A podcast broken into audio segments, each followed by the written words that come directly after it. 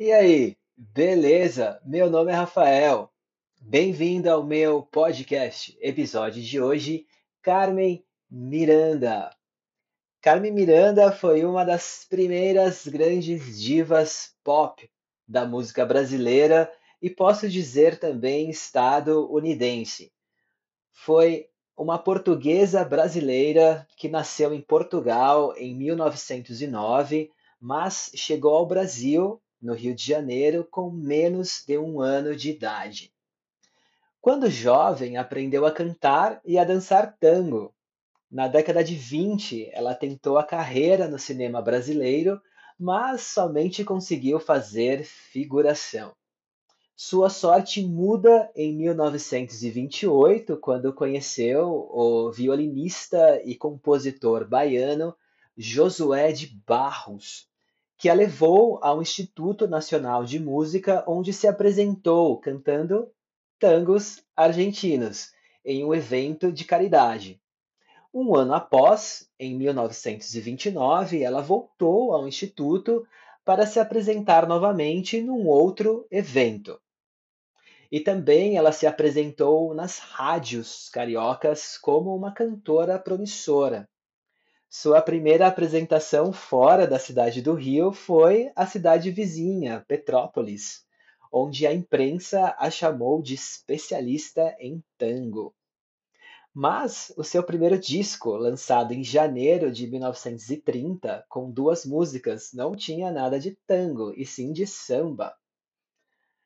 As duas músicas se chamavam Não Vá-se Embora e Seu Samba é Moda. Carmen chamou a atenção por cantar de modo diferente, o que foi tido como inovador. E ela foi a primeira mulher a ser contratada em uma rádio a nível nacional. Seu primeiro grande sucesso no Brasil foi a música Taí para você gostar de mim, que era uma música de carnaval. Antigamente nós chamávamos de marchinha de carnaval. Depois dessa música, Carmen teve várias outras músicas de sucesso. Na década de 30, ela também começou a fazer os seus famosos filmes musicais, que a consagrou como atriz e cantora no cenário nacional e mais para frente internacional. Alguns filmes como A Voz do Brasil, A Voz do Carnaval de 1932, Alô Alô Brasil de 1935 e Banana da Terra, de 1939. E é nesse filme que sua fantasia de baiana se eternizou. Depois dele, esse vestuário se tornou indispensável na carreira de Carmen Miranda. Ela sempre usava brincos grandes de argola, turbantes repletos de frutas e flores, sapatos altos e sandálias plataformas, e saias muito coloridas com blusinhas repletas de brilhos e de balagandãs, que são objetos decorativos que ficam pendurados nas roupas. E também ela mostrava um pouco da barriga, o que na época era um choque aos conservadores da época. Na verdade, essas roupas da cantora nada mais era que as roupas que as mulheres negras baianas usavam a diferença é que as baianas geralmente usavam a cor branca somente, com colares coloridos, que na verdade eram amuletos de proteção. As primeiras turnês internacionais foram nos países vizinhos, Argentina e Uruguai. Indo por uma via política nos anos 30, os Estados Unidos estavam com, estava com um projeto de política da boa vizinhança, o objetivo era se aproximar dos países da América Latina, a fim de evitar a aproximação desses com a Alemanha. No caso do Brasil, especificamente, o governo americano utilizou a arte e financiamentos industriais para ganhar simpatia dos brasileiros e dos políticos. E esse fato se deu bem na época da entrada da Carmen Miranda nos teatros da Broadway a Carmen Miranda se tornou um elo de aproximação da cultura americana versus latina. A ideia não era colocá-la como brasileira somente, mas sim como latina, que representasse todos os países da América Latina. Mas é claro, teve, tiveram muitos críticos que a colocaram como uma precursora da americanização do Brasil e uma das primeiras que reforçou o estereótipo da mulher latina como sensual, exagerada e vista como objeto de desejo. Mas, apesar dos pesares, logo a Carmen chegou aos cinemas americanos, onde identificou e consagrou sua imagem de mulher latina, fazendo vários personagens de diversas nacionalidades da América Latina. Depois de um par de anos nos Estados Unidos, a Carmen Miranda voltou ao Brasil e ela foi recebida em festa pelo presidente Getúlio Vargas e fez uma apresentação em um teatro muito famoso. É, mas, infelizmente, essa apresentação não foi bem recebida, pois ela entrou no palco cantando em inglês. Mas, em 1940, a aristocracia brasileira, que era quem estava lá para vê-la no show, não gostou pois como a Alemanha era um grande, parceiro, um grande parceiro econômico do Brasil e devido à ideologia política dos ricos do Brasil na época, cantar em inglês foi uma afronta, pois na guerra eles estavam ao lado dos nazistas.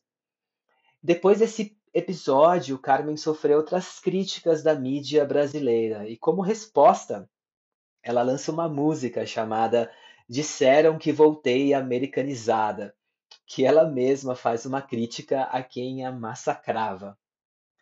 Apesar das polêmicas, nada a impediu de ser a estrela de diversos filmes americanos e brasileiros e lançado mais de 150 discos entre as décadas de 30, 40 e 50. Com seu carisma inigualável, sua música sempre foi divertida, muito dançante, todas as performances eram sempre teatrais, com muitos dançarinos em volta, roupas vibrantes, muita alegria e energia. O que é muito similar com o que hoje vemos nos shows das cantoras pop. Nos anos 30 e 40, muitos cantores brasileiros usavam as onomatopeias em suas músicas para deixá-las mais divertidas e fácil das pessoas assimilarem e cantarolarem. Onomatopeia é uma figura de linguagem que usa fonemas para tentar reproduzir sons. Uh, e esses sons podem ser de objetos, animais e todos os tipos de barulhos em geral. E a Carmen usava muito esse recurso para se tornar cada vez mais pop. Músicas como Tico Tico no Fubá, O Tique Tic Tac do Meu Coração, Cocorococó, que é o som do galo, Upa-Upa, que é o movimento de montar a cavalo, uma outra música em inglês, que seria I Hi Hi Hi Like You Very Much, uma outra chamada Chica Chica Boom Chic, Rebola Bola e Bambu Bambu, Bambu Lelê, Bambu Lalá, que emitem um som gostoso de se escutar, sem significar nada muito relevante, mas às vezes poderia ter significados duplos, como sexual ou algum tipo de mensagem crítica que ela queria fazer. Ela foi, ela foi coautora, coautora de muitas de suas músicas. E ela teve outras músicas de grande sucesso, como Mamãe Eu Quero, que foi uma outra famosa marchinha de carnaval, e South American Way, nos Estados Unidos.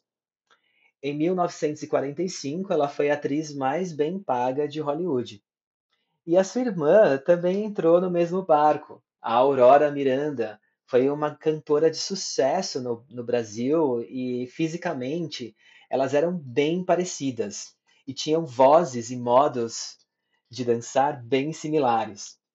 E a Aurora fez um filme muito famoso em 1944, que foi um filme da Disney, é, que fez muito sucesso no Brasil e nos Estados Unidos, pois ela, pois esse filme usava uma técnica nova de live action, onde a Aurora interagia com os personagens de desenho da Disney.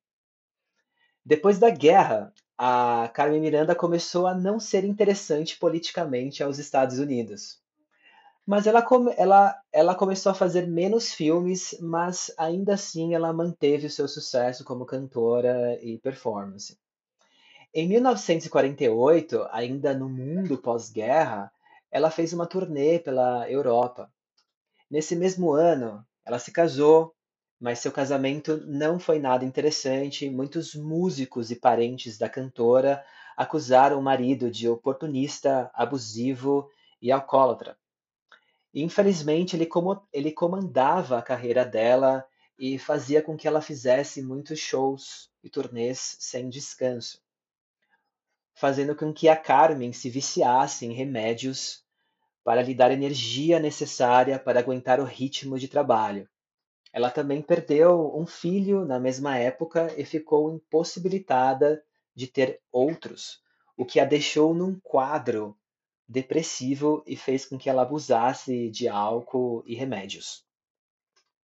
Depois de 14 anos sem pisar no Brasil, finalmente ela volta, mas com uma aparência muito fraca e cansada, e seu médico brasileiro a aconselhou a permanecer no Brasil e a se desintoxicar, pois para aguentar o ritmo das turnês, né, ela tinha que utilizar esses remédios. Ela ficou quatro meses no hotel do Rio de Janeiro para sua desintoxicação.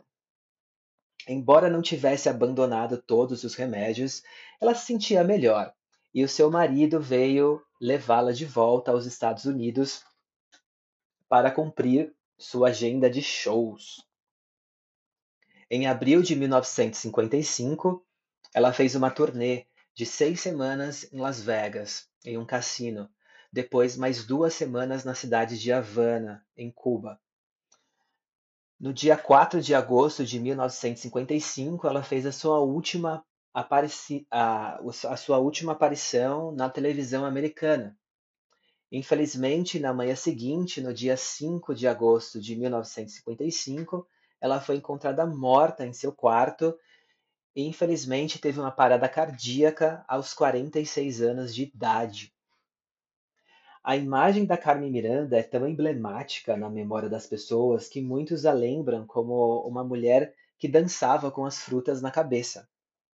Porém, ela, ela é muito mais que isso. Ela é um ícone da música brasileira, do teatro, do cinema e da moda. A Carmen Miranda deixou um legado rico, alegre e inesquecível. Suas roupas, sua voz e seu jeito ainda são inspirações para muitos músicos, dançarinos, designers de moda, artistas em geral e principalmente mulheres e drag queens no mundo afora. Bom, é isso. Espero que você tenha gostado dessa pequena biografia deste ícone incrível que é a Carmen Miranda e recomendo que você escute novamente este episódio junto com a transcrição para um melhor entendimento dessas novas palavrinhas. Eu vou ficando por aqui. Valeu, muito obrigado. Tchau, tchau.